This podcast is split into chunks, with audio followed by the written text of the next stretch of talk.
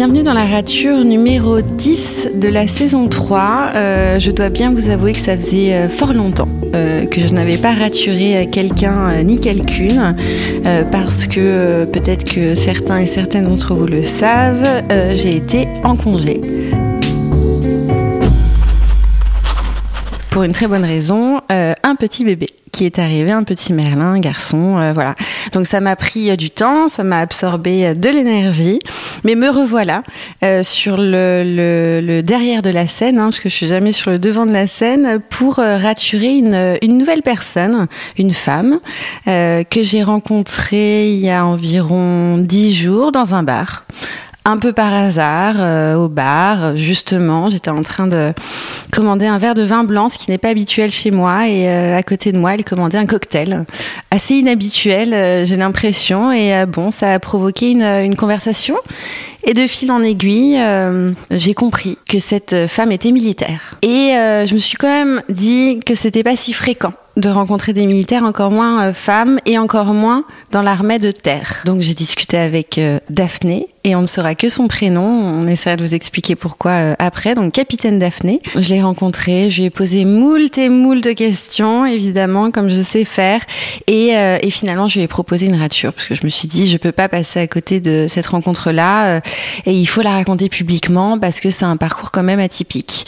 Donc j'ai la chance d'avoir convaincu Daphné, capitaine Daphné, qui est en face de moi euh, d'accepter la rature. Bonjour capitaine. Salut Cécile.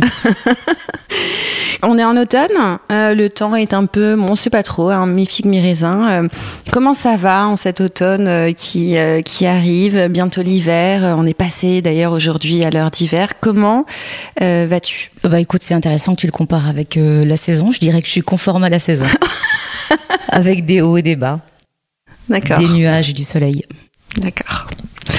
Bon, alors tu es euh, capitaine. Alors je ne sais pas si euh, beaucoup de monde savent vraiment euh, les grades euh, qu'il y a dans l'armée de terre. Donc, est-ce que tu peux euh, tout simplement commencer par euh, expliquer un petit peu au grand public, vulgariser un petit peu comment ça se passe chez les militaires au niveau des grades et peut-être aussi, vraiment, moi, je j'y connais rien, donc je, je, viens vraiment là comme une novice, présenter la différence entre l'armée de terre, l'armée de l'air et l'armée la marine. Et la marine, voilà. Donc est-ce que tu peux un petit peu juste traverser tout ça pour notre culture générale, s'il te plaît? Bien sûr. Alors déjà, on va parler des, trois armées. Comme leur nom euh, l'indique, l'armée de terre a vocation à travailler à terre, mais également dans ce qu'on appelle la troisième dimension euh, par le biais des parachutistes. J'en reparlerai puisque je l'ai été et le suis toujours de cœur. Euh, l'armée de l'air, eh bien, c'est forcément l'utilisation des avions, avec ce que ça a de conséquences sur leur emploi à terre, mais surtout leur action dans les airs. Et puis la marine, c'est euh, euh, d'une part bien sûr les bateaux, le personnel embarqué, et puis euh, ce qu'on appelle les fusils marins, qui sont des, des personnels qui surveillent les zones qui sont en lien avec les bateaux. Pour ce qui est des catégories de grades, moi je parlerai plus principalement de l'armée de terre. Très schématiquement, on a trois catégories. En bas, les militaires du rang, au milieu, les sous-officiers et en haut, les officiers. Au sein de chaque catégorie, il y a différents grades. Militaire du rang, c'est soldat première classe, brigadier ou caporal, brigadier chef ou brigadier chef. Chez les sous-officiers, sergent, sergent-chef, adjudant, adjudant-chef, major. Chez les officiers, aspirant, lieutenant, capitaine, ce que je suis, commandant, lieutenant-colonel, colonel, général. Et plusieurs niveaux de généraux. Euh, ma particularité, c'est que je ne suis pas entrée directement en tant qu'officier ni en tant que sous-officier. Moi, je suis rentrée soldat. Donc, je suis rentrée tout en bas. Et puis, par jeu de, de stage, de formation et de concours interne, et eh ben aujourd'hui, je suis capitaine. Comment, euh, toi, tu expliquerais qu'il y ait autant de grades? Comment ça se justifie, en fait? Parce que euh, moi, je connais le monde de l'entreprise, donc je suis civile, entreprise privée en général. Alors, tu as des couches hiérarchiques, tu as N plus 1, N plus 2, mais N plus 3 maximum, et après, ça devient un peu délirant de, partir sur un N plus 10. Donc, comment t'expliques que euh, dans ces métiers-là, il y ait autant de grades avant d'atteindre un niveau ultime, quoi? Écoute, tu connais probablement l'expression qui dit que chaque chose a sa place et chaque place a sa chose. Euh, moi, j'explique d'abord par ça.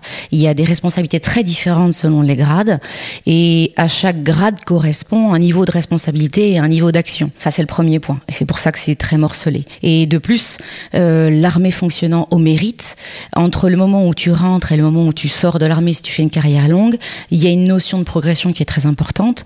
Alors, une notion de reconnaissance, mais aussi et surtout une notion de responsabilité face à ses subordonnés. C'est quelque chose qui est très important pour nous, en particulier pour ceux qui partent au combat, parce que c'est eux qui ont la responsabilité de la vie de leurs subordonnés. Et, et, ce, ce, nombre, ce grand nombre en fait de grades dans les catégories, eh bien, permet euh, cette ascension progressive et cette progression dans la responsabilité. Mais ce que tu as dit tout à l'heure, c'est que en fait, on peut commencer en bas de l'échelle et grimper, mais on peut aussi arriver directement à un poste si on passe par exemple l'école de Saint-Cyr. Exactement. En fait, euh, ça dépend, euh, comme beaucoup d'endroits, du niveau euh, universitaire. schématiquement, lorsqu'on n'a pas de diplôme ou peu, c'est-à-dire en dessous du niveau du bac, on rentre militaire du rang, donc soldat. À partir du bac, bac plus 1, bac plus 2, on peut rentrer sous-officier, sergent. Donc on commence par une école de sous-officier dans l'armée de terre, ça s'appelle à côté de Bordeaux. Et euh, lorsqu'on a un niveau bac plus 3, bac plus 4, ou lorsqu'on a réussi les concours euh, officiers directs, les concours de Saint-Cyr, on intègre l'école de Saint-Cyr Couette-Quidan. Et ça, ça permet de commencer sa carrière en tant qu'aspirant puis lieutenant.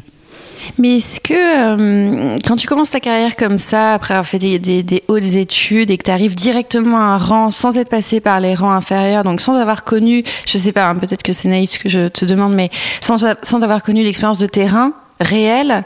Est-ce qu'il n'y a pas quand même des, euh, des tensions, des dissensions euh, dans, dans, dans, dans, ces accès un peu trop précoces à un poste alors que tu n'as pas vécu euh, l'avant?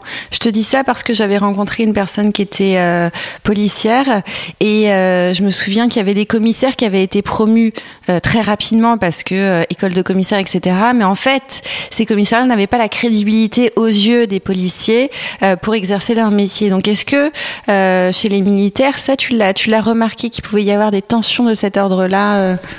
Oui, bien sûr. Euh, si on ne prend par exemple que la catégorie des officiers, euh, pour ceux qui ont réussi le concours et qui ont intégré Saint-Cyr directement, ils ont ils ont trois ans d'école.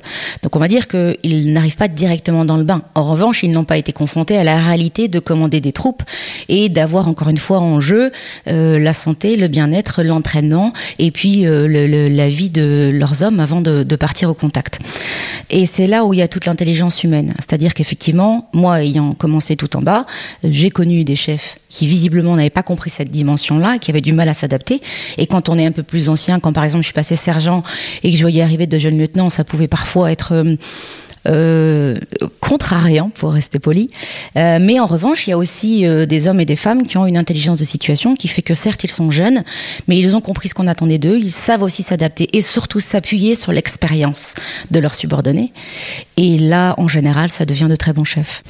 Ce que tu es en train de dire là, c'est que au-delà de la formation théorique euh, euh, et pratique d'ailleurs, le terrain, euh, il y a toute une euh, intelligence émotionnelle. Pourquoi je te dis ça? Encore une fois, je suis civile, hein, donc je te pose des questions qui, qui sont vraiment de l'extérieur, d'un regard extérieur. Euh, quand on parle de euh, militaire, on se dit voilà, c'est quand on dit une organisation très militaire, on se dit voilà, c'est vraiment respecter l'ordre et basta. Et en fait, je pense qu'il y a une négligence à l'égard de tout ce qui est plus émotionnel, de tout ce qui est plus relationnel, alors qu'en fait, c'est très important. C'est important, c'est juste qu'on le, je dirais qu'on ne le nomme pas comme ça. C'est-à-dire que euh, si tu l'as noté, j'ai dit intelligence humaine et pas émotionnelle. Euh, effectivement, c'est un monde majoritairement d'hommes, euh, bien, bien qu'il y ait des femmes à l'intérieur, on en parlera probablement plus tard. Euh, donc il ne s'agit pas de travailler l'émotion.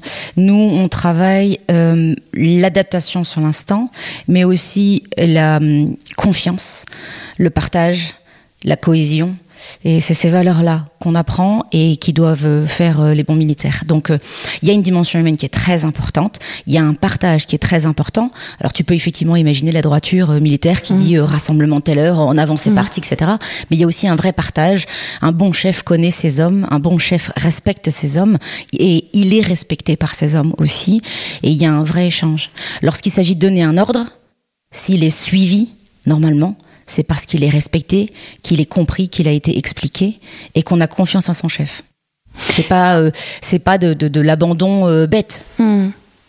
Donc tout, tout, tout l'aspect émotionnel, parce que tu parles d'intelligence humaine, l'intelligence c'est effectivement la, capacité de s'adapter à une situation, donc euh, ça, je l'entends bien, mais tout ce qui est émotionnel justement, qu'est-ce qu'on en fait quand on est militaire Est-ce que c'est quelque chose qu'on qu'on tapit un petit peu dans l'ombre et qu'on sort euh, seulement de temps en temps, ou est-ce que ça, ça, il y a des zones, des endroits où ça peut s'exprimer quand même l'émotionnel? Eh ben c'est une question qu'on peut poser aujourd'hui euh, bien plus facilement qu'il y a quelques années.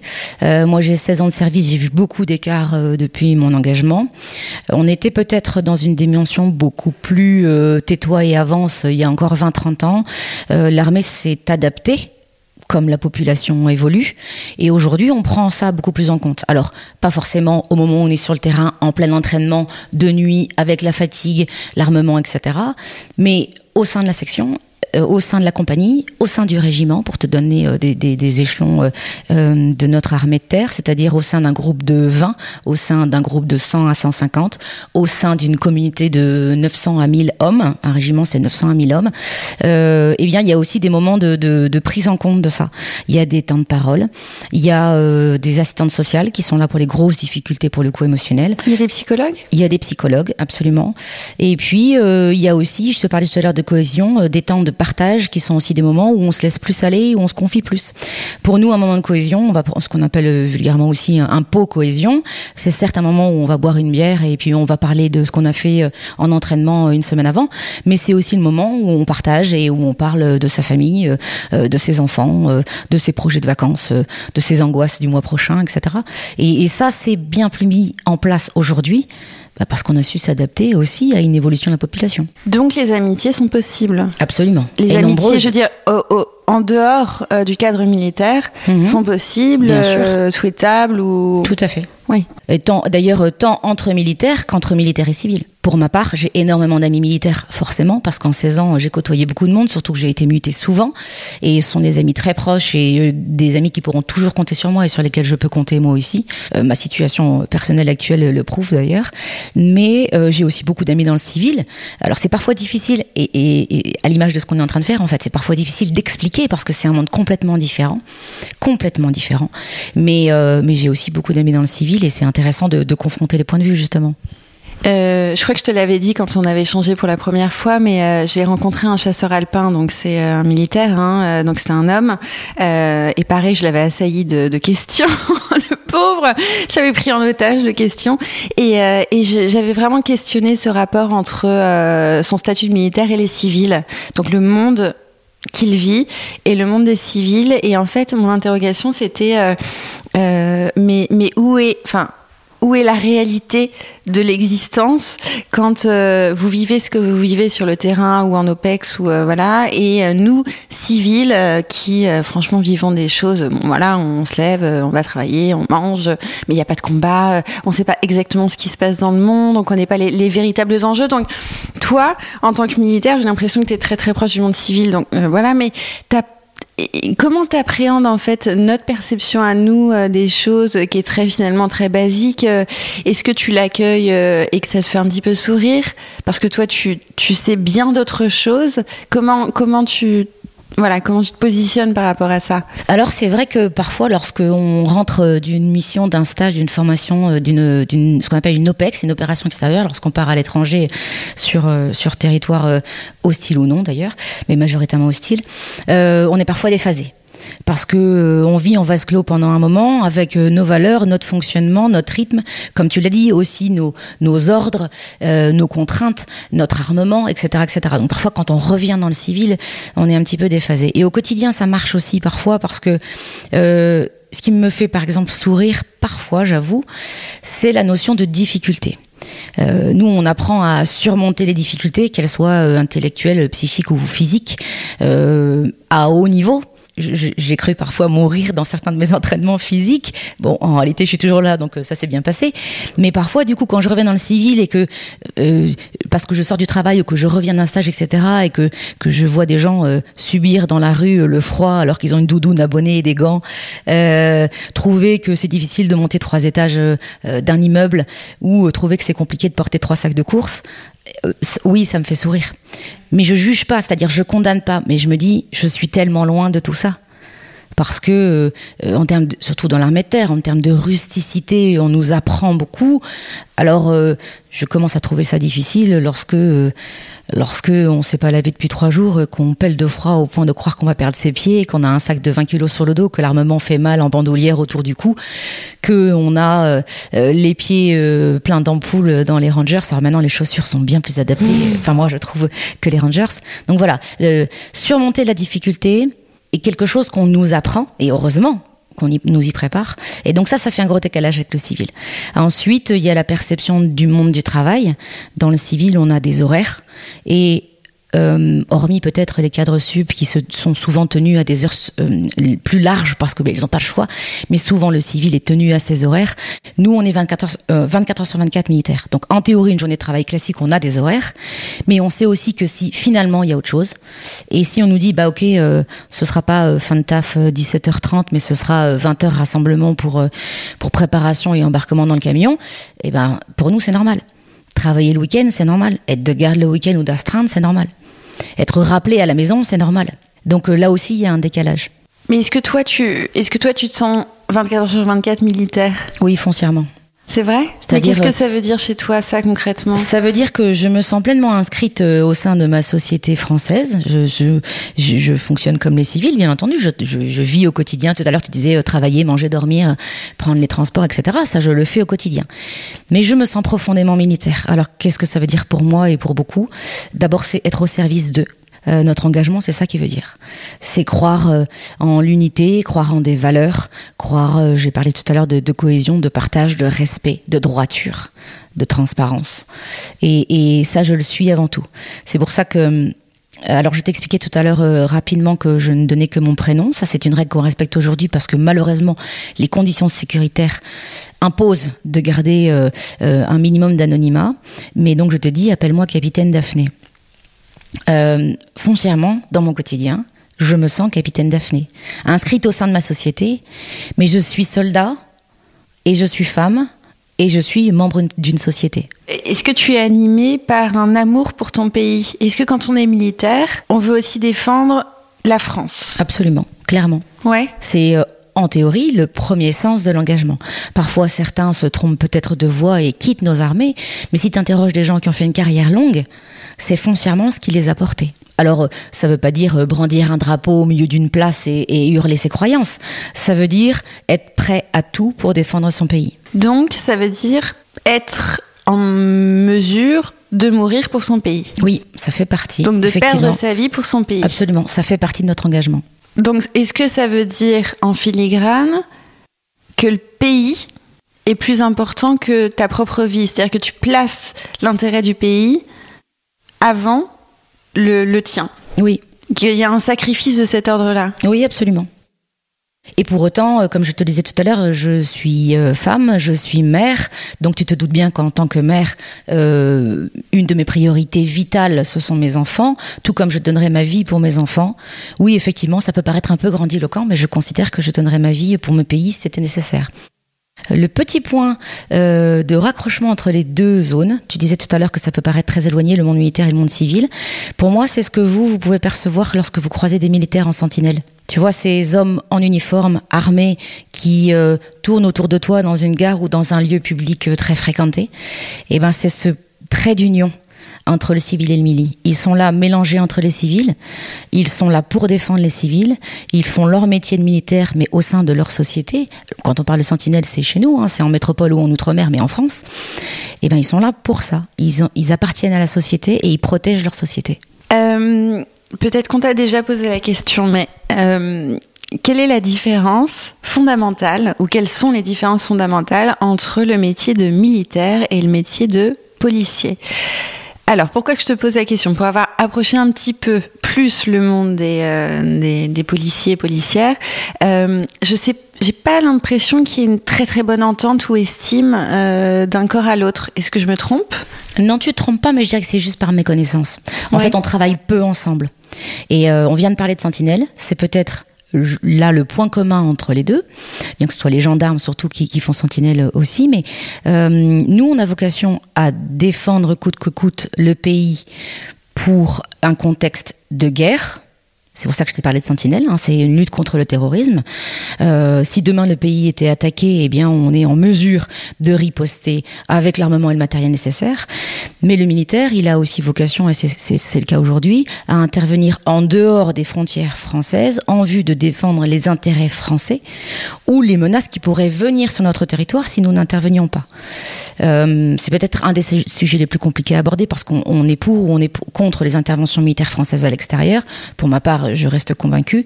Mais, euh, mais alors que la différence avec la police, c'est que la police est au contact permanent de la population et a vocation à défendre la population en permanence. Nous, ça se voit concrètement sur la mission Sentinelle. Et tu dis qu'il n'y a pas de, euh, il a pas de passerelle entre les deux corps Je sais pas comment. On en fait, on, se côtoie très peu. On se côtoie sur euh, sur des exercices de d'apprentissage qu'on appelle de maintien d'ordre, maintien de foule. Euh, mais hormis ça, on se côtoie peu. Après, il y a des partenariats à, à autre échelle, probablement sur les hauts échelons pour savoir comment ça fonctionne, etc. Mais mais en tant qu'homme de troupe, on ne côtoie pas la police et un peu les gendarmes. Oui, j'allais te demander justement, tu anticipé ma question, est-ce qu'il n'y a pas plus de proximité avec la gendarmerie, qui est peut-être, euh, d'après ce que j'ai compris, dans l'esprit plus proche des militaires que de la police? C'est ça, parce qu'historiquement c'était raccroché au ministère des Armées, euh, maintenant ça appartient au ministère de l'Intérieur, mais ça appartenait avant au ministère des Armées. C'est ça, d'accord. Et alors? Euh, donc là, on a un petit peu dressé le, contexte. Merci Daphné pour pour ça, pour ces connaissances-là précieuses. Donc quand on est une femme comme toi, qu'est-ce qui nous prend au tripes pour devenir militaire? Est-ce que euh, ça relève d'une vocation? Est-ce que ça relève euh, d'un héritage familial? En tout cas pour toi, comment, comment ça s'est construit cette carrière-là euh, Si on devait rencontrer la, la, petite Daphné, donc de, je sais pas, 8 ans, elle avait envie de quoi? Euh, alors, euh, dans mon cas, il ne s'agit ni d'héritage familial ni de vocation propre. En revanche, je connais beaucoup d'hommes et de femmes militaires pour qui c'est le cas. Héritage familial parce que X père, oncle, frère militaire, euh, ou alors euh, vocation depuis tout petit. Non, moi c'était pas le cas. J'en ai même jamais euh, euh évoqué l'envie sur ces âges-là. Moi, ça a été tardif. J'avais 20-22 ans à peu près quand j'ai poussé la porte d'un centre de recrutement. et puis c'était parce que mon frère avant moi, lui, par vocation, était entré dans un centre de recrutement, qu'à l'époque j'étais à la fac et que finalement ce que je faisais me plaisait pas, qu'un jour j'ai poussé la même porte, j'ai demandé à voir le même recruteur que lui, et, euh, et puis on a commencé à discuter, on a évoqué plusieurs hypothèses, j'ai fait des stages, et c'est ensuite que j'ai compris qu'en fait c'était ça qui était fait pour moi. Alors attends, je t'arrête, Daphné. Euh, comme le podcast s'appelle Rature, est-ce que euh, ta première véritable rature, ça a été ces études-là que tu as faites et finalement qui ne t'ont pas du tout euh, correspondu et que tu as ouvert la porte de... Est-ce que ça, tu dirais que c'est une forme de rature? Oui, probablement. C'était quoi les études? Tu peux juste nous préciser? Oui, bien sûr. en fait, j'ai commencé par faire Hippocagne Là, c'était une belle rature. c'était, euh, c'était pour faire plaisir à la famille, mais ça me correspondait pas du tout. Euh, on a beau y apprendre des choses très intéressantes, c'était pas moi. C'était pas moi, je m'épanouissais pas. Euh, c'était, euh, c'était trop éloigné du, du, concret et du contact humain. Donc Hippocagne, on arrête. Ensuite, euh, j'ai commencé des études d'espagnol. Je voulais être prof d'espagnol, et ça, c'était clairement dans un but de contact, hein, justement, de, d'apprendre à l'autre, d'échanger avec l'autre. Et puis c'était une période un petit peu difficile de ma vie parce que c'était aussi euh, la période de mon coming out, donc euh, il y avait beaucoup de choses qui se jouaient en même temps. Et puis euh, les, les, études étant très littéraires, eh bien écoute, faire ce qu'on appelle du thème de la version et étudier l'architecture du 19e siècle, c'était pas non plus mon délire. tout ça a fait que lorsque j'ai planté ma licence et qu'il fallait passer le rattrapage en septembre, gros craquage sur l'été, j'ai pas envie, je veux pas, etc. Et, tu, et tu savais pas où aller à ce moment-là? Tu t'es pas dit, euh, enfin, t'étais perdu quoi Ah mais complètement. Je me revois euh, à l'époque j'habitais Pau, je me revois errer dans les villes, dans les rues de Pau, et puis euh, je suis passée devant ce qu'on appelle la caserne Bernadotte, qui est là, qui est là où se situe le, centre de recrutement. Enfin, en tout cas, c'était le cas à l'époque. Et, et oui, c'était c'est complètement par hasard. C'est par hasard. Je me souviens pas si je pleurais en poussant la porte, mais en tout cas, j'étais mal, c'est certain. Et j'ai poussé cette porte-là comme j'aurais peut-être pu pousser la porte d'un pôle emploi ou ou d'un d'une boîte d'intérim.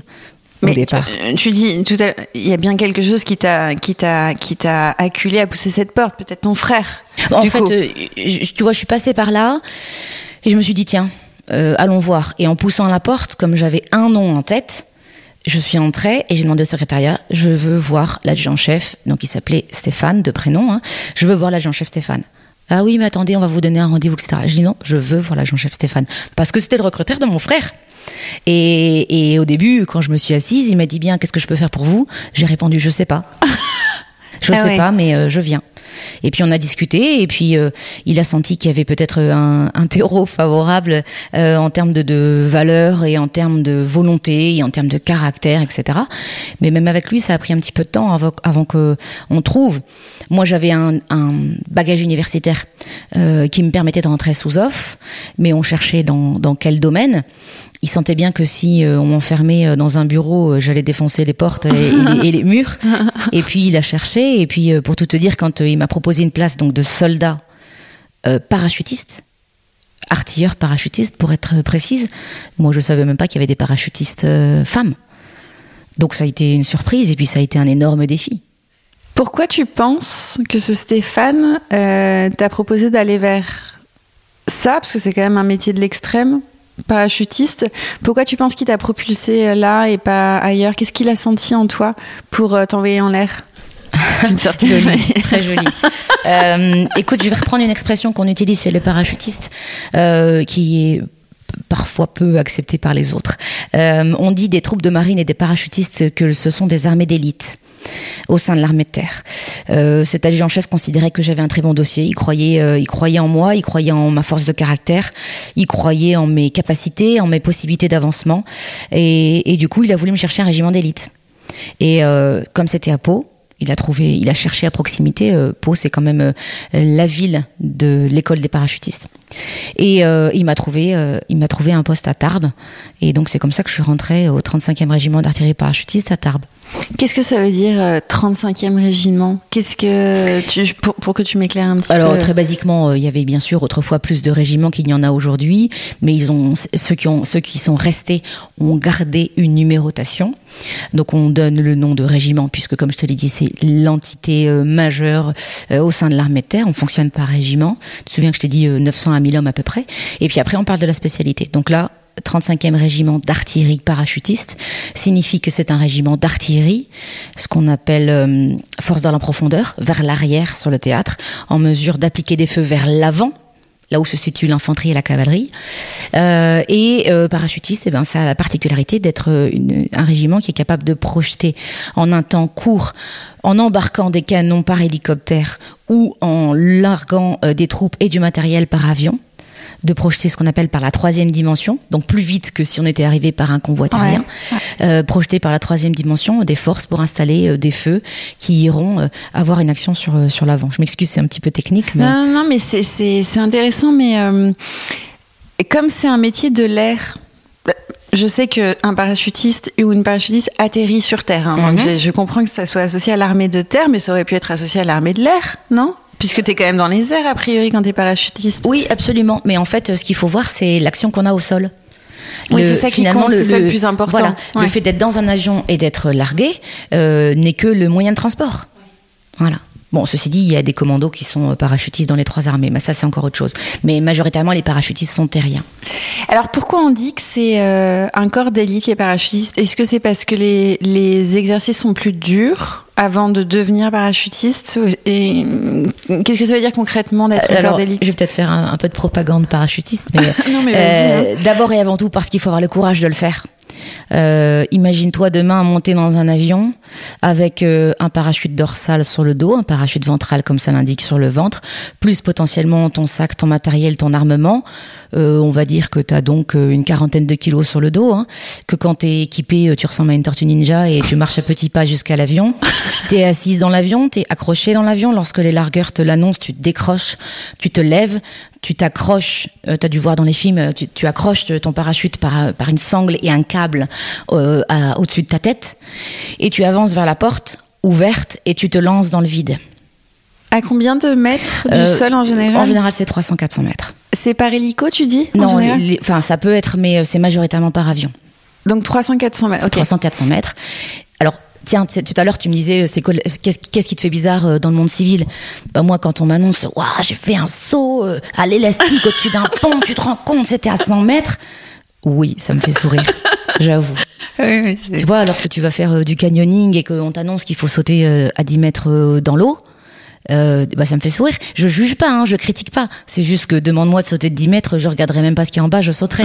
Puisque je sautais, et j'ai encore vocation à l'être, mais actuellement je le suis pas, euh, je sautais de 400 mètres, bah sauter à 10 mètres dans l'eau, ça me fait rien. Tu vois ce que je veux dire? Et donc, euh, on dit que c'est une armée d'élite parce que il faut avoir ce courage-là. Il y a toujours une part de peur. Hein. Ceux qui te disent qu'ils n'ont pas peur sont des menteurs ou des fous. Mais euh, mais il y a un dépassement de soi qui est qui est incroyable, qui est permanent et qui existe quel que soit le grade. Euh, on dit d'un parachutiste qu'il reste avant tout parachutiste. D'un soldat à un général, lorsqu'il est équipé et qu'il saute de l'avion, c'est le même. C'est un parachutiste. Et, euh, et puis, il y a la réception au sol. Et ça, c'est une autre aventure. ça peut être assez brutal en fonction du sol et en fonction du vent. Ça peut être euh, très douloureux comme assez soft, ça dépend.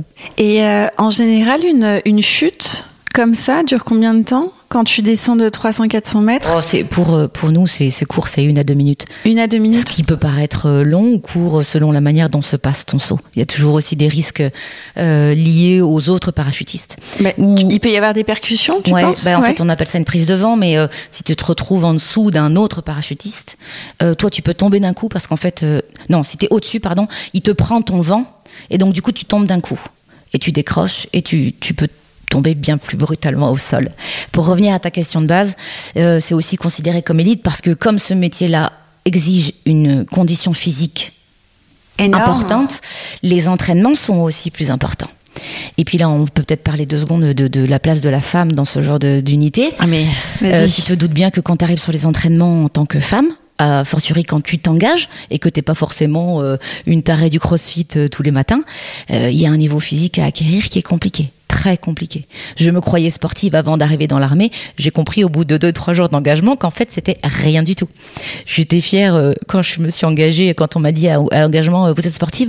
Ah oui oui, moi je fais des footings, euh, je peux courir 15-20 minutes, je fais du ski, je fais de la marche, je fais du cheval.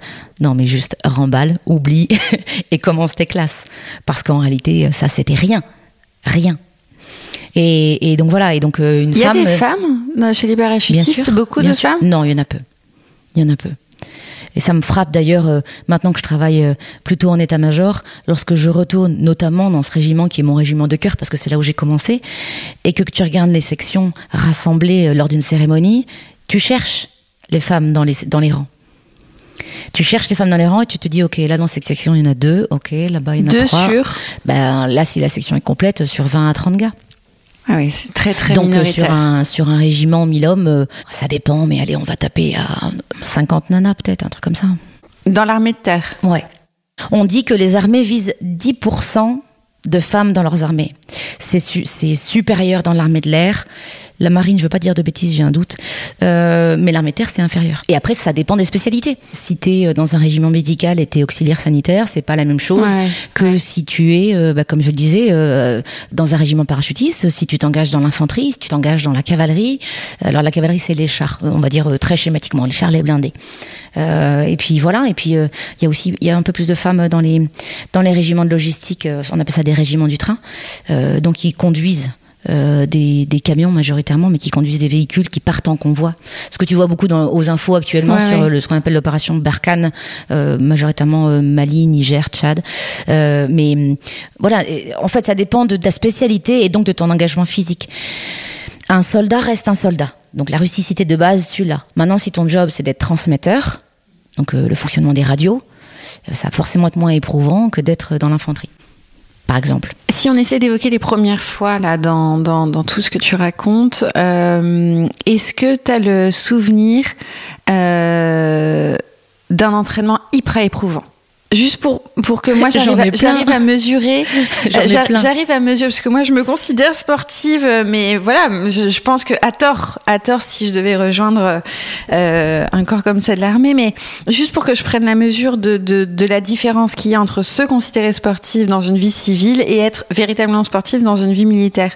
Qu'est-ce qu'on va te demander de faire? Par exemple, quand, es, quand pour te former en tant que parachutiste, qu'est-ce qu'on va te demander de faire de, de, de fou, enfin de fou, de d'extrême ou quoi? Alors c'est vrai que vraiment j'en ai plein. Je vais t'en citer deux. Euh, J'ai souvenir de, du premier footing section. Euh, donc euh, t'es en tenue, hein, tous le même t-shirt, tous le même short, euh, pas tous les mêmes baskets, mais tous les mêmes chaussettes. C'est un peu moins vrai aujourd'hui, mais c'était le cas quand je me suis engagée. Et puis euh, allez au paquet derrière le chef de section en avant je m'inquiétais pas, si tu veux. On a franchi les grilles du régiment. Je me suis dit, bah, je cours, il court, nous courons. Euh, et en fait, c'est là que le drame commence. Parce qu'ils ont beau euh, commencer, comment j'ai fait mes classes, c'est euh, censé être aménagé niveau par niveau et progressif selon la formation. C'est trois mois une formation de base. Bon, J'étais paumée à peu près au bout de la première minute. Ils couraient plus vite que moi, ils étaient plus puissants que moi. Alors là, il y a déjà la différence homme-femme et sportif, non sportif. Donc je me suis retrouvée derrière tout de suite. Et, et là, c'est compliqué parce que tu veux pas abandonner, tu veux pas lâcher. C'est un petit peu le jeu aussi lorsqu'on te forme, tes chefs te poussent au-delà de la limite. Donc quand t'as un caporal chef derrière toi qui te dit allez avance avance qu'est-ce que tu fous etc. Euh, bah faut s'y faire. Euh, tu viens du monde civil donc on t'a jamais poussé et, et, et aujourd'hui j'en comprends l'intérêt mais au départ euh, ça pique. Donc ça c'est un exemple basique, footing, tu t'imagines très bien avec tes baskets, ton short et puis partir courir. Quand euh, avec le temps, euh, euh, tu commences un peu à être équipé et à faire du terrain, etc. Bah écoute, quand t'as marché 15-20 bornes dans la journée, quand tu poses ton sac, que t'as les pieds explosés parce que t'as marché avec des rangers et que et que tu te poserais bien tranquille sur un canapé après avoir pris une douche et t'allumerais bien ta télé et qu'on te laisse quelques heures pour manger, te poser. Donc en général, on, on pose une bâche, euh, on prend le sac de couchage, on enlève les chaussures, on reste habillé, on garde l'armement et on dort un petit coup, mais que on te réveille c'est les formations, il hein, faut reprendre le contexte, c'est l'aguerrissement. Donc euh, là, c'est l'encadrement section euh, te réveille en disant allez réveille, on est parti, attaque, attaque. En pleine nuit. En pleine nuit, et qu'il faut remballer tes affaires au plus vite, reprendre ton armement et suivre, mais pas suivre en marchant, suivre en courant suivre en courant avec ton sac sur le dos, etc., etc. Là, il n'y a pas de notion de je suis fatigué, je suis pas réveillé, j'ai pas mis mes lunettes, etc. Mais c'est normal parce que c'est un entraînement qui te permettra, si un jour c'est nécessaire, d'être en mesure de quitter une zone. Et donc là, tu pars et tu cours une partie de la nuit. Et puis quand tu termines euh, l'entraînement et quand on dit OK, vous vous mettez là et vous surveillez la zone. Euh, sorti du contexte, ça peut paraître dingue, mais c'est vrai. Alors schématiquement, là aussi, c'est de l'entraînement. Euh, on creuse un trou de combat ou on utilise un trou de combat déjà utilisé. Quand on est dans un espace de formation, il, y a, il existe des trous de combat. Et puis là, tu surveilles. Parce que tes chefs, ils t'ont dit, tu surveilles là-bas. Donc tu ne dors pas. Hein. Donc tu ne dors pas. Donc tu te relais avec quelqu'un. Et c'est là où je te parlais de cohésion. Tu te souviens tout à l'heure? J'ai des souvenirs de nuit dans un trou de combat avec euh, un, des, un, des camarades euh, à trembler de froid, à essayer de se pousser l'un l'autre pour pas dormir, à dire à l'autre vas-y dors dors et quand j'en peux plus je te réveille. Je me souviens d'avoir été euh, dos contre dos tellement on avait froid. Un face à la zone dite dangereuse, l'autre de dos en train d'essayer de se réchauffer ou de dormir. Euh, je me souviens de, de, réveils euh, euh, où, il fallait être prêt rapidement, mais donc il y en a un qui replie le camp et puis l'autre qui essaye de préparer un café chaud pour essayer de se réchauffer deux secondes avant de partir. Tu vois, et c'est là où je te disais l'endurance et la rusticité. Alors là, je vais parler en tant que pas en tant que femme, mais en tant que soldat. J'ai dormi dans le même sac de couchage que, que mon camarade soldat parce qu'on avait tellement froid qu'il fallait qu'on se réchauffe. Alors je te jure qu'il s'est absolument rien passé. mais, dans ce cas-là, tu penses juste à, tenir. Et, c'est là c'est de la survie. C'est de la survie alors que tu es en exercice. C'est pas la survie parce que j'ai fait aussi des stages survie. C'est encore autre chose. Ah, c'est encore ça c'est pas de la survie. Ça, c'est juste ce que je te parle moi, c'est simplement de l'entraînement. Mais au début, quand tu viens du monde civil et que tu découvres ça. Ah. Euh, c'est dur, mais à l'inverse, quand ça se termine, tu as une force ah du groupe, tu as une fierté de l'avoir fait, et tu te sens plus fort et plus grande de ça. Mais j'imagine que euh, le, la tentation d'abandonner, quand même, hein, quand on te pousse aussi loin et que tu ne connais pas tes propres limites, euh, je pense qu'elle est vite arrivée la tentation d'abandonner. Donc comment tu la gères ça? Et est-ce que est-ce que c'est pas là une rature aussi de se dire euh, non j'abandonnerai pas et peut-être que un jour tu as voulu abandonner? Enfin je sais pas. Est-ce que euh, comment tu gères tes limites en fait? Euh, alors, je t'ai dit que moi j'avais progressé au fur et à mesure en ayant commencé d'en bas. Donc des stages, des formations et des moments où j'ai failli abandonner, il y en a eu beaucoup, beaucoup. Euh... Et qu'est-ce qui a fait que tu n'as pas abandonné juste? Je mettrai ça sur le compte de ma force de caractère et mes convictions. J'ai vu des hommes et des femmes abandonnés. J'ai vu des hommes et des femmes abandonnés au bout de deux jours, au bout de trois mois, au bout de deux ans. Euh, au bout de six ans. Euh, moi, j'avoue que, encore une fois, je te l'ai dit, euh, j'y ai trouvé mes valeurs, donc je me suis battue pour mes valeurs. Mais combien de fois, en un entraînement, je me suis dit non, mais là, stop, je peux plus. Et puis là, tu t'accroches. Alors, tu t'accroches à tes ratures du passé. Tu t'accroches aux gens que tu aimes. Tu t'accroches à ceux en quoi tu crois. Et, tu continues je me suis vue. Euh, chez les parachutistes, on a, ce qu'on appelle euh, la marche TAP. Chaque année, on doit faire des tests qui prouvent qu'on est toujours apte physiquement. Et la marche TAP, c'est une marche, donc une course en fait, une course de 8 km, sac sur le dos. Euh, couru en un temps euh, imparti, en l'occurrence moins d'une heure, et, il faut tenir. Alors pour certains c'est très facile, pour d'autres ça l'est moins. Moi je l'ai toujours couru à l'effort, pas à la facilité. Et je, et je reconnais que je me, je me revois courir en fixant le bout du chemin, en fixant les Pyrénées lorsque j'étais à Pau, et, et, en pensant euh, à ma conjointe de l'époque, en disant tiens pour elle. Tu lui as dit que tu y arriverais, tiens pour elle, accroche-toi, prouve à tous ces mecs que tu peux. Montre au caporal-chef qui t'a dit que tu ferais mieux de rentrer chez toi avec tes casseroles que tu peux le faire. Euh, ça, c'est aussi véridique. Ouais. C'est du vrai sexisme ou c'est du sexisme de provocation? Écoute, je dirais que c'est comme partout, il y en a. Euh, ça s'améliore énormément et, euh, et si quelqu'un, quelques femmes avaient un doute sur l'engagement, croyez bien que c'est largement possible. Mais il y en a. Et il y en a et c'est normal qu'il y en ait quelque part parce que hum, c'est un métier d'homme. C'est un métier du, qui est dur. Donc si tu es une femme et que tu veux rentrer là-dedans, ne te transforme jamais en homme, mais comprends qu'on attendra la même chose de toi que des hommes puisque tu es soldat. La même chose? Oui. La même chose La même chose. En termes de résistance, de force? Oui. La seule différence qu'il y a, et qui est parfois difficile à accepter pour les hommes, c'est qu'on a des tests sportifs annuels et que nous, on a des barèmes différents parce qu'on n'a pas la même capacité physique. Bon, certaines femmes arrachent tout, hein, attention. Il oui. euh, y a du demi. Tu connais le film euh, Demi, euh, à armes égales Oui, bien sûr, avec Demi oui. Voilà. Bon, bah, elle, elle arrache. Mais toutes les femmes ne sont pas Demi Moore, ni physiquement, ni en termes de résistance dans le film. Euh, et j'ai d'ailleurs pas cette prétention-là. Mais en tout cas, il faut que tu puisses atteindre les barèmes imposés. Donc, euh, Mais les barèmes sont un peu inférieurs un que petit ceux peu inférieurs. des, Et des parfois, c'est difficile à accepter pour les hommes parce que leurs barèmes sont difficiles. Mais euh, je me suis blessée, je me suis fait mal, je me suis dépassée.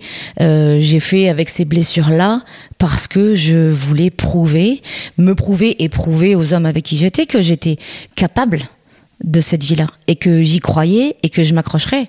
J'ai d'ailleurs, euh, je le reconnais, euh, euh, connu des hommes qui ont eu le même parcours que moi, mais j'ai aussi connu des camarades d'engagement qui sont bien moins loin que moi dans leur carrière. Nous, on a cette force-là, cette force de caractère Ah ouais, la résilience. qui nous fait avancer. D'une certaine manière. Absolument.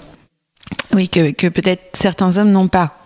Euh, c'est peut-être là aussi notre force là, euh, notre force physique, mentale, psychique, elle est aussi dans la résilience et c'est hyper important. Psychique, surtout le psychique. Psychique, ouais. suis persuadée. Ouais. Euh, oui, mais ça permet aussi le dépassement de soi physique, je pense, la résilience. euh. Et donc, juste si on, ça, ça passe très très vite et j'ai- j'ai j'ai encore mille questions. Euh, si on devait parler de rature dans ta carrière, en tout cas là, dans ce début de carrière, parce que je pense que t'as as, peut-être dû avoir plus de rature en début de carrière qu'après ou non, j'en ai encore T'en- après. t'en as eu après. Absolument. Mais si tu, si tu devais en nommer quelques-unes en début de carrière, euh, est-ce que ces, ces ratures-là, tu les associerais à des blessures, donc physiques? Est-ce que tu les associerais à des croyances qui, se- qui se sont effondrées? Euh, Comment, si tu devais nommer tes propres ratures, qu'est-ce que tu, qu'est-ce que tu dirais au départ? Alors ça dépend des périodes, mais euh, je dirais que hum, d'abord je t'ai dit que j'avais commencé dans le civil avant l'armée. Euh, ça a été effectivement une première rature parce que j'ai changé radicalement de cap. Mais en même temps, aujourd'hui, je suis reconnaissante de ça parce que je crois profondément en mon métier et que s'il n'y avait pas eu ces ratures-là universitaires, j'en serais pas là. Lorsque j'ai commencé, j'ai euh, abîmé mon physique. Je l'ai développé, mais j'ai aussi des blessures qui partiront jamais, euh, mais parce que j'ai voulu me surpasser.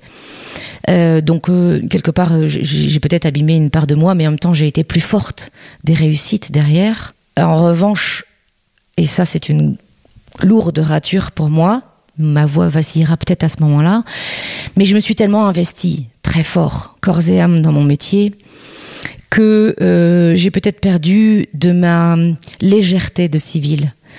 Euh, je suis très exigeante avec moi euh, parce que le métier l'exige, parce que le, la catégorie d'officier, mon grade de capitaine l'exige. Hein, on a un niveau de responsabilité qui est important, on a une quantité de travail qui est importante, on nous sollicite beaucoup.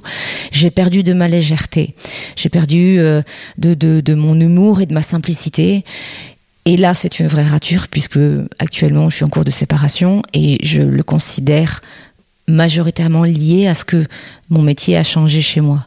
Pour autant, je ne renie pas mon métier parce que je crois en ce que je fais. Mais j'ai peut-être oublié à un moment donné d'être civile.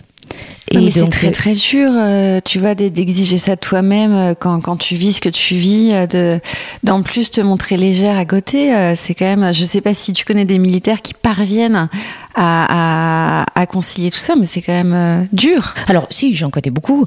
J'en connais beaucoup parce que euh, euh, certains arrivent très bien à concilier ça, d'autres parce qu'ils ont un conjoint ou une conjointe qui le tolère, qui l'accepte, qui le comprend.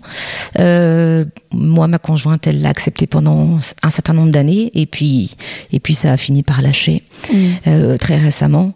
Et je me considère responsable euh, c'est parce que j'ai probablement été trop exigeante avec elle, calquant mon mm. rythme de vie militaire sur ma, ma vie civile, et ben que simplement elle ça ne, ne lui a plus correspondu et qu'on dit correspondu je mm-hmm. crois et qu'elle a choisi de partir et si là je dois euh, songer à toutes les ratures de ma vie perso et pro, là on est au cœur de ma mm. rature. Ouais, mais je te dis, c'est une rature actuelle, donc elle est d'autant plus vive. Euh. Mais enfin, non, c'est surtout que, que j'ai construit une famille, euh, on a deux enfants. Pour moi, c'était le, le, cœur de ma vie.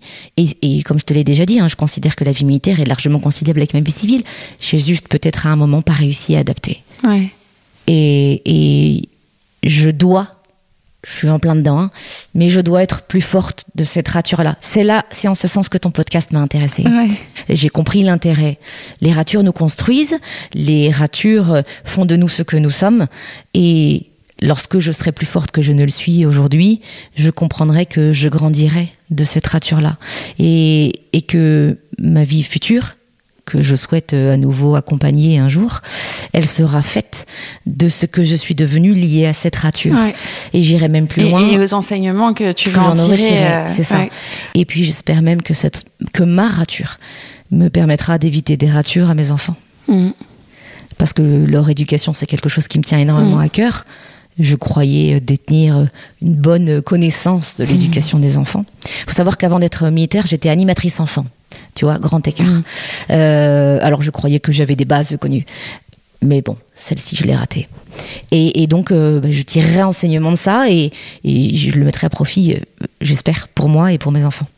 Donc ça, tu dirais, c'est intéressant ce que tu dis, parce que est-ce que, est-ce que tu dirais que cette rature-là de l'intime, de ton intime à toi, finalement, c'est la rature la plus douloureuse que tu aies vécue, alors que les autres ratures qui, pour une civile comme moi, me sembleraient, mais insurmontables, finalement, elles, tu les as surmontées. Mais celle-là, là, parce que en fait, tu as été formé à plein de choses, mais peut-être pas à, à cet émotionnel-là, bah, c'est la plus dure en fait. Et alors c'est exactement ce que je dis depuis quelques semaines à mes amis. J'ai beaucoup de chance d'être très entourée, tant par mes amis militaires que mes amis civils.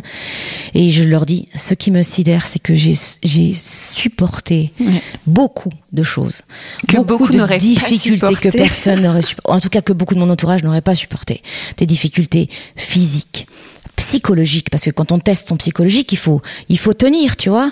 Quand on te réveille en pleine nuit qu'on t'emmène sur un parcours du combattant que il faut rentrer dans un tout petit euh, tunnel où tu as à peine les épaules qui passent qu'il y a de l'eau à l'intérieur et que tu es en train de ramper dans dans l'eau froide et la boue dans le noir et que tu sais pas quand est-ce que tu vas sortir du tunnel et au sens propre comme au sens figuré euh, ça peut paraître dur mais je peux te jurer que toutes les fatigues et toutes les difficultés ou toutes les, stages et les formations, j'ai dû retourner à la fac, j'ai dû passer une licence, j'ai dû euh, subir euh, des contraintes et des entraînements compliqués. C'est rien, rien à côté de cette euh, brisure actuelle parce que je tenais pour ça. Je faisais toujours tout en me disant tiens bon, parce que tu le fais pour ta famille, tu le fais pour ton pays, tu le fais pour ton engagement, tu le fais pour tes chefs, tu le fais pour ta famille. Et c'est mille fois plus dur de te faire quitter et de considérer que tes enfants, tu les verras plus que 50% du temps. Que de tenir tout ça. Mais peut-être aussi qu'il y, y, a cette notion de, euh, tu le disais tout à l'heure, être au service d'eux. Donc, être au service d'eux, ça veut dire que tu n'es pas au service de toi-même. Ça veut dire que tu n'as peut-être pas non plus appris. Alors, je sais pas, hein, peut-être que je me trompe, mais peut-être que quand tu es militaire ou flic, peut-être que tu as tellement appris à, être au service d'autre chose que toi-même que, en fait, quand tu te retrouves face à toi-même, peut-être que je me trompe encore une fois, hein, euh, bah, c'est très très vertigineux parce que euh, on t'a jamais vraiment appris à te connecter aussi à, à toi, à tes propres besoins, à tes besoins fondamentaux et, et finalement là, euh, là, là, la difficulté est, euh, est très très dure à surmonter. Alors, je ne sais pas si tu as une formation de psychologue au départ, mais euh, on, on, est complètement dedans. Ouais. j'en ai pleinement conscience, mais euh, c'est complètement ça. En tout cas, pour moi, je ne vais pas prendre la parole mm. pour tous les militaires. Ceci dit, j'en connais beaucoup qui fonctionnent comme ça. Mais moi, je suis foncièrement dans ma vie militaire comme dans ma vie civile au service d'eux et dans ma vie de, de femme. Et euh, je suis probablement passée à côté effectivement de d'au service de moi-même. Eh bien, ça fera partie de, d'une rature que je vais essayer ouais. de travailler. Ouais, ouais. Et voilà. ça, c'est un enseignement euh, euh, clé. Et peut-être aussi que euh, ça, ça, ça, peut servir pour ton métier, je sais pas, hein, d'être plus connecté à, à, soi euh, pour euh, exercer encore mieux. Euh, je sais pas. Bon, tu as abordé assez ouvertement le sujet de l'homosexualité, Daphné. Euh, donc euh, moi, ce qui m'intéresse évidemment, c'est quelle perception les militaires euh, ont de l'homosexualité euh, féminine et masculine, parce que j'imagine que ça existe aussi chez les hommes militaires d'être euh, gays. Est-ce que c'est un sujet dont on parle? Est-ce que c'est il y a une omerta totale dessus? Est-ce que c'est accepté sans vraiment l'être? Voilà, comment comment ça se passe ce sujet-là? Alors, je l'ai dit, le, le monde des armées, c'est un monde profondément masculin. Donc, de fait, je reconnais que l'homosexualité masculine sera beaucoup plus dure à accepter. Faut pas se leurrer. Il y a, il y a dans l'armée euh, une fierté, un orgueil masculin euh, qui est porteur, hein, qui, qui permet aussi d'avancer en, en, masse et en groupe euh, face au danger, mais, mais ça fait d'eux aussi, disons-le, des hommes machos, pas dans le mauvais sens du terme, mais dans le sens euh, euh, fier de soi, euh, fier de ce que ça représente, capable de défendre les faibles et les opprimés. Et, et, donc, on va pas se mentir c'est pas quelque chose qu'ils approuvent, c'est pas quelque chose dont on parle. Il y en a, tu as raison. Il euh, y en a qui s'assument, il y en a qui s'assument pas. Il y en a très peu hein, qui s'assument. Et je pense que pour eux, c'est extrêmement compliqué et qu'il faut être euh, très courageux pour euh, assumer ça. Dans le cadre des femmes, euh, je dirais qu'il y a différentes postures. D'abord, euh, il y a celles qui s'assument et celles qui s'assument pas. Celles qui s'assument, il y a celles qui sont très masculines et qui vont du coup l'assumer mmh. complètement. Mmh. Euh, J'en fais pas partie spécialement dans le sens, euh, tu sais, euh, mi-homme, mi-femme. Mmh. Tu vois. Moi, je me considère femme à 100% et je cherche pas à imiter les hommes, ni dans ma vie civile, ni dans ma vie militaire. Je te l'ai dit, je me considère soldat, mais je me considère femme. Donc le côté rude, imitant les hommes, c'est pas mon truc. Mais il y a aussi des femmes qui, qui le vivent correctement, ouvertement, simplement que, voilà, bien entendu, au sein des armées, tu vas pas te balader avec une banderole et en défendant ton message. Pour ma part, lorsque je me suis engagée, je l'ai pas dit. Je savais pas comment fonctionnait l'armée, je savais pas si ce serait jugé ou pas. Je l'ai pas dit. Euh, je l'ai dit au bout de deux trois ans, simplement parce que parce que j'ai rencontré ma conjointe actuelle, que j'étais follement amoureuse et que comme je suis quelqu'un d'entière, euh, d'entier, je, je je pouvais pas le cacher. Et comment Donc ça a été accueilli? En fait, j'ai commencé à le, simplement à le dire à mon chef ou à mes amis proches à l'armée. Et puis, bon, ça s'est assez vite su. Et simplement, quand on me posait la question, je disais, bah oui, c'est vrai. J'ai la chance aujourd'hui d'être amoureuse et je suis bien dans ma vie perso. Alors, il y avait des regards, il y avait des remarques, mais... Euh, mais, mais en fait, à cette époque-là, j'étais très amoureuse, donc je me sentais plus forte que les remarques. Ensuite, je suis entrée dans une autre dimension. C'était simplement, euh, bah, j'étais paxée, et donc euh, lorsque j'en changeais d'affectation, et ben simplement quand j'avais mon, mon, premier contact avec mon nouveau chef, je donnais ma situation. Voilà. Comme n'importe qui donnerait sa situation, Absolument. on est d'accord. Hein. Je suis paxée avec une femme. Euh, ah bon? Oui. Maintenant, euh, si vous voulez qu'on en parle, on en parle. Si vous voulez pas qu'on en parle, on n'en parle pas. Mais telle est ma situation. Et puis ensuite, j'ai évolué en grade. Tu te souviens de mon parcours Et puis là, ça m'a intéressé aussi de le dire plus ouvertement parce que j'ai vu beaucoup de petites jeunes arriver et se cacher et le vivre avec difficulté. Euh, et, euh, et, moi, dans mon parcours, bah, quand je suis passée officier, j'avais un niveau de responsabilité supérieur et donc j'avais un rôle différent par rapport au, au régiment euh, sur un poste euh, important et j'avais l'occasion, je crois, de montrer aux plus jeunes qui arrivaient qu'on avait le droit d'être militaire, d'être femme, d'être homosexuel et de le vivre pleinement. Ça veut pas dire encore une fois se balader avec une banderole. Mmh. Pour tout te dire, j'ai jamais participé, participé, à aucune manifestation euh, de toute ma vie, euh, mais en revanche de dire ça existe. Donc euh, dans dans ma dernière affectation, on connaissait le capitaine Daphné comme étant marié avec une femme, deux enfants. Lorsqu'il y avait ce qu'on appelle les journées portes ouvertes du régiment, bah, ma femme et mes enfants venaient. Mes enfants, mon fils adore venir aux portes ouvertes. Forcément, il y a des militaires partout, des camions, de l'armement, c'est génial, des démonstrations, etc. Et puis, euh, bah, simplement, ça permettait de voir, euh, pour les plus jeunes, euh, t'as vu, ça c'est la capitaine, elle est en couple avec une femme, elle a des enfants. et donc, c'est pas interdit, c'est ça que je veux dire, tu comprends? C'est pas interdit, mais c'est pas non plus encouragé. Enfin, en fait, je pense que c'est surtout le rôle de la personne qui est homosexuelle. De, de plus tu t'assumes, plus ça va passer. J'ai l'impression c'est ça? Oui, alors sans provocation non plus. Oui, bien sûr. D'accord. Mais euh, euh, bon, euh, dans un monde d'hommes, imaginez deux femmes ensemble, tu sais ce que ça fait. D'accord? Donc forcément, ça peut les amuser, les intriguer, les étonner, les intéresser. donc au départ, ça, peut sembler... Amusant. Amusant. Hmm. dans les discussions, je t'ai parlé de cohésion, etc., hmm. ça peut faire marrer. Lorsqu'en revanche, on a un grade tel que le mien, ou même en tant que sous-officier avec des responsabilités. Il faut savoir assumer et porter surtout son travail, parce que je rappelle que hein, c'est l'engagement avant tout, donc c'est porter son travail et être crédible, et puis euh, être euh, juste à sa juste place. Bien sûr, comme dans le civil, tu vas rencontrer des chefs qui ne supportent pas ça. Bien sûr, t'en as qui vont te le faire comprendre à demi-mot. Bien sûr, comme dans le civil, ça n'existe plus. Le chef qui te dira euh, sale lesbienne dégage de là, parce que parce qu'on peut attaquer pour ça. Ça n'existe pas. Je ne l'ai jamais vécu. J'ai eu la chance de tomber sur de merveilleux chefs, toujours. Mais certains, autour de toi, selon leurs croyances, leur religion, leur éducation, te feront comprendre que bah, quand même tout ça, c'est un peu bizarre. Et moi, j'ai appris à l'accepter. C'est-à-dire que j'ai appris à faire avec ceux qui clairement euh, condamnaient ma vie, ceux qui trouvaient ça bizarre mais s'y intéressaient, et ceux pour qui il n'y avait aucun problème. Est-ce que tu te sens un petit peu, euh, d'une certaine manière, euh, euh, dans une représentation de modèle pour toutes ces jeunes femmes, comme tu dis, qui veulent ou sont déjà dans, dans l'armée et qui voilà tremblent un peu à l'idée d'avouer leur homosexualité, alors qu'en fait, si elles voient une personne comme toi qui est capitaine, elles se disent bon, en fait, je peux me l'autoriser parce qu'apparemment, c'est possible. Tu vois, est-ce qu'il y a ce truc de, rôle modèle ben, C'est un petit peu embêtant d'accepter le, rôle modèle parce que c'est une sorte de mise en lumière que j'ai pas demandé, mais, mais, mais si ça peut permettre à certaines d'être plus heureuses, oui, je peux le dire assurément. Dans le civil comme dans le militaire, je suis persuadée qu'on peut vivre la vie qu'on souhaite sans en souffrir tant qu'on s'assume.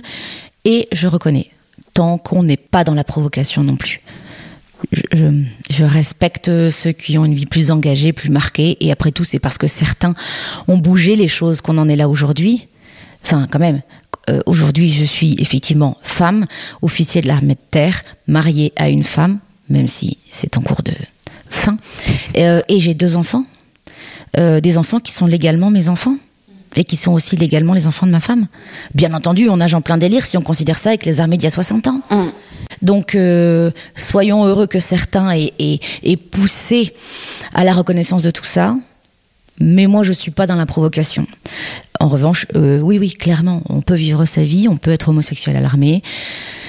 Euh, tant que c'est pas la dominante et qu'on est là plutôt pour son engagement et pour le service. Ouais, c'est ça. C'est c'est pas c'est à côté. Enfin, c'est une information supplémentaire, mais c'est pas l'information clé. Et, c'est légitime. Et, et, je pense que la discrétion s'impose aussi. et, et c'est élégant. La discrétion aussi, je pense. J'ai encore quelques deux trois questions sur la sur l'état actuel de ta carrière et malheureusement on a déjà dépassé l'heure donc je vais manger un petit peu, je vais grignoter, on va on va je vais allez 10 minutes en plus, c'est rare mais je vais le faire. J'essaierai d'être plus courte sur les réponses. Ah non non non mais non mais enfin faudrait que ça dure beaucoup plus longtemps mais bon, il faut quand même que je respecte mes durées habituelles.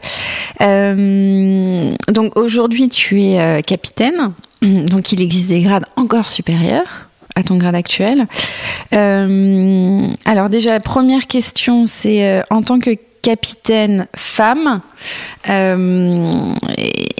J'imagine que tu te sens très légitime dans ce rôle-là, mais comment tu fais pour gérer, je cite ton mot, tes hommes? Comment tu arrives à te faire euh, respecter? Euh, Comment tu arrives à imposer ton autorité? Euh, Est-ce que c'est quelque chose de très naturel, de, l'ordre du charisme? Ou voilà comment tu arrives à, être dans ton rôle et, et à ce qu'on te respecte dans ce rôle-là? Alors je vais te donner ma formule à moi, ma recette à moi. Je considère qu'il faut être exemplaire avant tout, exigeant avec soi-même avant d'être exigeant avec les autres. Et euh, j'attache une grande importance à la communication. C'est-à-dire que pour moi, lorsque j'ai des hommes sous mes ordres, des hommes et des femmes sous mes ordres, je tiens à être droite et exemplaire dans tout, depuis ma tenue jusqu'à la rigueur dans le travail effectué, avant de pouvoir exiger la même chose d'eux. Je veux pouvoir leur expliquer ce que j'attends d'eux. Je veux pouvoir leur expliquer pourquoi là je suis pas satisfaite ou pourquoi j'aurais vu ça autrement. Et je crois que c'est constructif. Mais je veux aussi communiquer avec eux. Euh, je te l'ai dit, on est des militaires, mais on est aussi des hommes et des femmes. Donc je considère très important de les connaître et euh, de respecter ce qu'ils sont et ce qu'ils souhaitent et leurs difficultés. Euh, on a parlé de rature plusieurs fois. Hein. Pour moi, si tu commandes des hommes et des femmes et que tu sais pas qu'ils sont mariés, qu'ils sont divorcés, qu'ils ont trois enfants, qu'ils ont une maman malade, qu'ils ont des difficultés d'argent, et que tu peux pas leur dire on est là pour toi, que tu peux pas leur dire on va t'aider alors euh, c'est que t'as pas compris. Ce qui fait avancer le militaire, je te l'ai dit, c'est le sens de, du groupe. Le, la, cohésion. la solidarité. exactement. Donc euh, le fait d'être une femme peut parfois être un petit peu difficile parce que, bah, surtout pour des hommes, euh, obéir à une femme, au départ, c'est pas méga naturel. Mais si tu instaures une relation de confiance dans laquelle tu es, toi, exemplaire, ferme dans ce que tu attends, et que tu sais nourrir la communication et le ferme partage... clair. Et ferme clair aussi, je pense. C'est euh. indispensable. L'ordre sans explication, j'y ai jamais cru. Alors ça fonctionne. Ça fonctionne, c'est porteur et ça grandit. Beaucoup. Ça grandit toi et comme les personnes qui sont sous tes ordres. Oui, parce que parce que ça crée une vraie dynamique. J'ai connu des, des, des, périodes de difficultés où où il y avait des choses à, à gérer dans l'urgence, etc. Et quand quand quand l'ensemble de l'équipe dit bah capitaine, je reste. C'est bon, j'ai appelé la maison, euh, les enfants sont pris en charge. Je reste parce que là on a un dossier à terminer. Alors je sais que j'ai réussi à créer une cohésion de groupe. Si on dit bah je vais rester parce que vous me donnez l'ordre, euh, c'est que je suis à moitié en cible. Et si on me dit c'est mort, je reste pas d'une, je me dis, moi, je me suis plantée. Et de deux, je me dis, lui, il n'a pas compris ce que c'était qu'être un militaire. Ou elle. Donc, je disais tout à l'heure, tu es capitaine, il reste encore des grades au-dessus de toi. Euh, je ne sais pas si tu dois des années de service à l'État quand tu t'engages, d'ailleurs euh, euh, Ça dépend des formations. Selon les formations que tu fais, il y a des liens en service. D'accord.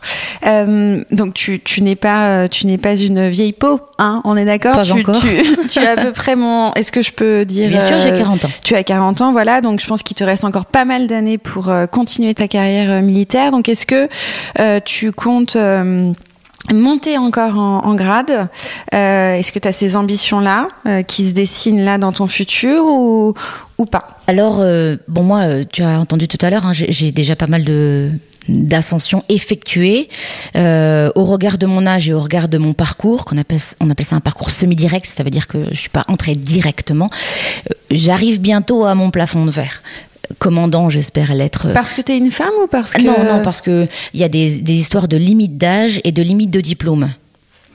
Et donc, euh, non, non. Alors, chez nous, ça, c'est un point qu'on n'a pas évoqué, mais chez nous, il n'y a pas de différence de paiement. La solde est exactement la même pour un homme et une femme. Et ah oui, c'est important les, comme les nombres de places euh, en école sont les mêmes aussi. Il n'y a absolument pas de distinction. Euh, moi, j'ai appris qu'il y a peu de temps euh, qu'il y avait un écart entre les hommes et les femmes dans le civil.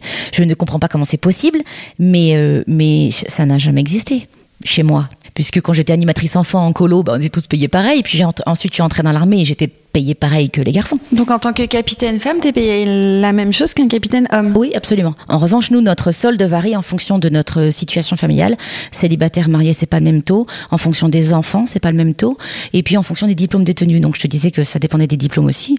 Il y a certains diplômes là que j'ai, que il y en a un que j'ai voulu passer que finalement je n'ai pas, enfin j'ai tenté le concours mais pas été admise. Donc je sais par exemple que je ne serai jamais générale. Ça jusque là pas de surprise. J'étais, j'ai commencé trop bas et trop tard pour ça, mais probablement pas colonel non plus. Donc on va dire que bah, commandant, ça finira par m'arriver là dans quelques années. Et puis euh, si je continue à bien faire mon travail et puis s'il y a des opportunités, peut-être lieutenant-colonel. Mais ce sera vraiment le, seuil. Et la différence avec ton métier, ton grade actuel, euh, donc euh, capitaine et lieutenant-colonel, c'est, ça te fait passer dans quelle autre dimension Mais Tu, tu plus de personnes dans, la catégorie, tu te souviens, je t'ai dit aspirant, lieutenant, capitaine, commandant, lieutenant-colonel, colonel général plus tu montes en grade, plus tu as des responsabilités, euh, plus tu tiens des fonctions, euh, alors certes plus administratives? alors c'est mon cas parce que moi je suis spécialisée aux ressources humaines, mais euh, mais pas que lorsque tu es dans, dans les troupes. donc plus de responsabilités, plus d'hommes à commander. plus plus d'intérêt ou pas, ça va dépendre des postes, mais normalement en général plus d'intérêt. comme partout, ben une solde supérieure donc un meilleur salaire. Nous, on parle pas de salaire, on parle de solde. Et puis, euh, potentiellement, une retraite plus avantageuse. Ça, ça marche comme dans le civil. D'accord. Donc techniquement, euh, bien sûr, j'aimerais évoluer encore en grade, même si je suis très fière de moi d'avoir commencé soldat et d'être capitaine aujourd'hui. Euh, techniquement, si j'évolue encore en grade, c'est d'autres responsabilités, un meilleur salaire, donc solde pour moi, et puis une meilleure retraite. Et qui dit meilleure retraite, a priori, dit euh, conditions euh, favorables pour euh, ensuite la suite de ma vie. Alors nous, on, a des retraites plus jeunes hein, que, oui, civils. Enfin, anticiper plus jeunes que, que, que, les civils, ouais. Liées à la difficulté de notre métier. Plutôt 50 ans, tu dirais? Alors, on n'a plus assez de temps pour en parler. Ça dépend de militaire durant sous-off et officier. Je vais parler que de mon cas. Je pourrais prendre ma retraite à 54 ans ou continuer plusieurs années si je, le souhaite. Et, donc, qui dans le civil dit je pourrais partir à 54 ans. Ouais. Et à partir du moment où tu prends ta retraite, tu quittes l'idée d'être au service de la France. C'est fini, tu n'es plus militaire. Euh, alors, il y a plein de choses. Tu peux être euh, réserviste. Donc, euh, du coup, tu peux réeffectuer des temps de réserve. Tu peux être ce qu'on appelle dans la réserve citoyenne, c'est-à-dire bénévolement apporter ton aide parce que tu as des connaissances particulières dont pourrait avoir besoin l'armée. Et puis tu peux aussi euh, choisir euh, de d'aider euh, d'autres manières sur du bénévolat, des choses comme ça. Mais on va dire que majoritairement les gens basculent dans le civil, mais restent fondamentalement militaires dans le cœur. Et je crois que ça guide toute leur vie. Tu sais, quand tu fais une carrière si particulière pendant 20 à 30 ans, tu, claques pas la porte et tu deviens pas monsieur tout le monde. Voilà. Et d'ailleurs, en général, c'est amusant, on se, voit, on se repère dans le civil. On sait que lui, il est ou il a été militaire. Alors c'est particulièrement vrai pour les hommes, mais chez les femmes ça marche aussi parfois. Bon, Daphné, capitaine Daphné, on arrive à la fin de la rature. Euh, alors, je, ne décide jamais des questions que j'ai posées, mais celle-là, euh, c'est la même pour tout le monde. Euh, et tu n'es pas obligé d'avoir une réponse immédiate. J'aime bien finir par des phrases ou des mots ou des citations qui t'inspire ou te guide, euh, que ce soit euh, d'une personne très proche, euh, connue, pas connue, peu importe. Mais voilà, un mot, une citation que tu en ce moment en tête, qui t'incarne en ce moment ou, qui t'aide en ce moment? Est-ce que tu as, quelque chose qui te viendrait comme ça à l'esprit? Oui, parce que c'est euh, une notion qui ne me quitte pas depuis quelques années, qui s'applique dans mon métier militaire comme dans mon métier civil. Il y a quelques temps, j'ai couru ce qu'on appelle une Spartan Race dans le civil. C'est une course d'obstacles. Et on m'avait filé un flyer euh, que j'ai gardé et qui est accroché dans mon bureau, parce que je l'applique, comme je te dis, aux deux. Et qui dit euh, Les faibles ne commencent jamais. Non, les lâches ne commencent jamais. Les faibles ne finissent jamais. Les courageux et les forts finissent toujours. Et c'est quelque chose que j'applique. Quand j'ai fait cette course, je me suis blessée au cinquième kilomètre. Et j'ai couru les 13 kilomètres avec une entorse qui m'a fait un mal de chien. Euh, dans ma vie actuelle, eh ben, je souffre euh, comme un chien. Et au boulot, c'est parfois compliqué. Mais je considère que si on a du courage, on termine. Termine, ça veut dire aller jusqu'au bout. On avance. Euh, pour en sortir victorieuse, tu crois qu'il y a une notion de victoire derrière? Non, plus fort, pour en sortir plus fort. Hmm et construire tout le courage aussi que tu as aujourd'hui parce que euh, les ratures c'est aussi euh, euh, le fait de se trouver le fait de travailler des traits de caractère. Et tu parlais de courage au tout tout début de ta carrière. Et aujourd'hui je pense que c'est peut-être l'une de tes qualités les plus saillantes le courage non? Oui. On finira sur ça Bon, en tout cas, euh, Daphné, merci beaucoup pour tout ça, euh, pour toutes ces infos euh, assez précieuses, hein, parce que rares. J'espère que tu as apprécié te raconter un petit peu. Absolument. Avec toute la confidentialité que ton métier aussi exige. C'est vrai. voilà, j'espère que les auditeurs et les auditrices, vous avez apprécié aussi cette intervention et je vous dis à bientôt pour une nouvelle rature.